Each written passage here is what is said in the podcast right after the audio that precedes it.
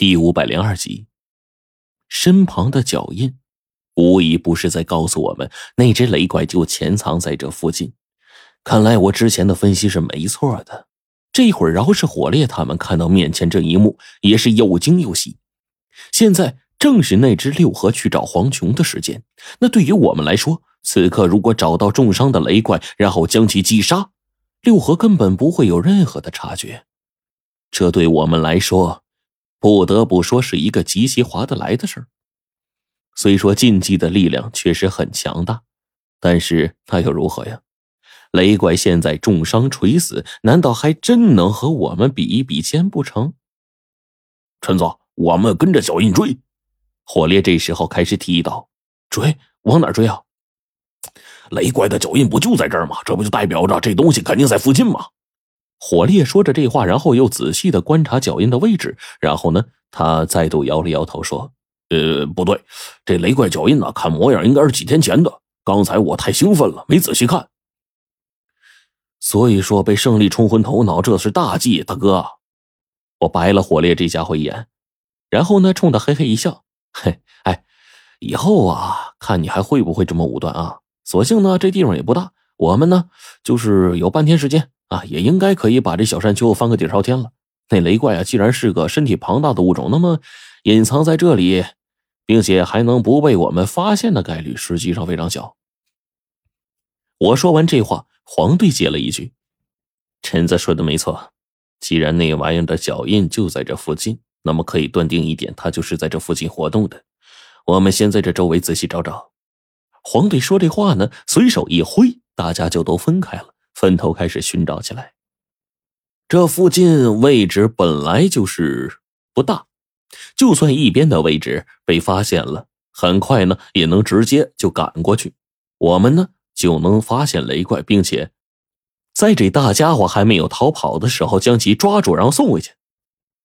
因此呀。黄队现在并不担心我们每个队员的安全，并且呢，我们几乎都可以认定这次任务，我们不说百分之百，但是百分之九十能够找到那个雷怪，胜券在握，基本是没问题的。然而这一天的事儿，却没想到出现了变故。我们好几个人几乎将这个地方仔仔细细、里里外外翻了一遍，但是都没有找到雷怪的身影。眼看着天越来越黑了，对我们来说。不利的条件就越来越多，最终不得已，我们得赶紧出山，顺着原路返回。因为啊，算时间的话，又到了那个神秘女人进山的时间了。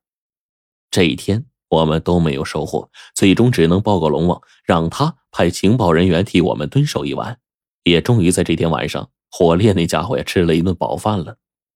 但是这会儿肚子虽然是饱了。不怎么饿了，但问题却接踵而来，大家都明显的高兴不起来，还在想着白天的事儿。倒是除了冰窟窿这混蛋呢，依旧是该吃吃该喝喝。这家伙似乎根本就不受影响似的，从来都不关心那么多。一直等到第二天一早上醒来，这家伙呀还是这么准时的叫醒我们，并且呢还带来了昨天情报人员给的报告的消息。昨天晚上。那个神秘女人按时去了，并且几乎在相同时间消失在相同地点，然后事情跟之前我们调查的时候没有任何差别。很快就到了第三天夜晚，我跟冰骷髅再度去盯着那里。这一次，我跟冰骷髅可是十分的小心翼翼呀。我原本跟冰骷髅这家伙提议。想要在这女人离开之后，悄悄的潜入林中，然后暗中找一找，看能不能找到一些蛛丝马迹。但是这个提议很快被冰窟窿给否决了。我无奈叹了口气，其实心里也知道我这方法十分的危险，但是现在为了找出雷怪，我心里啊十分的着急，自然有些冲动。臣继续等着，不要轻举妄动。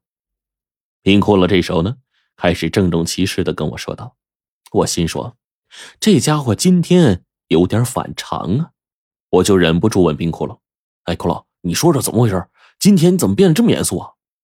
被我这么一问，冰窟窿摇了摇头：“这件事很严肃，我现在心里很慌，不知道为什么，觉得事情似乎不对。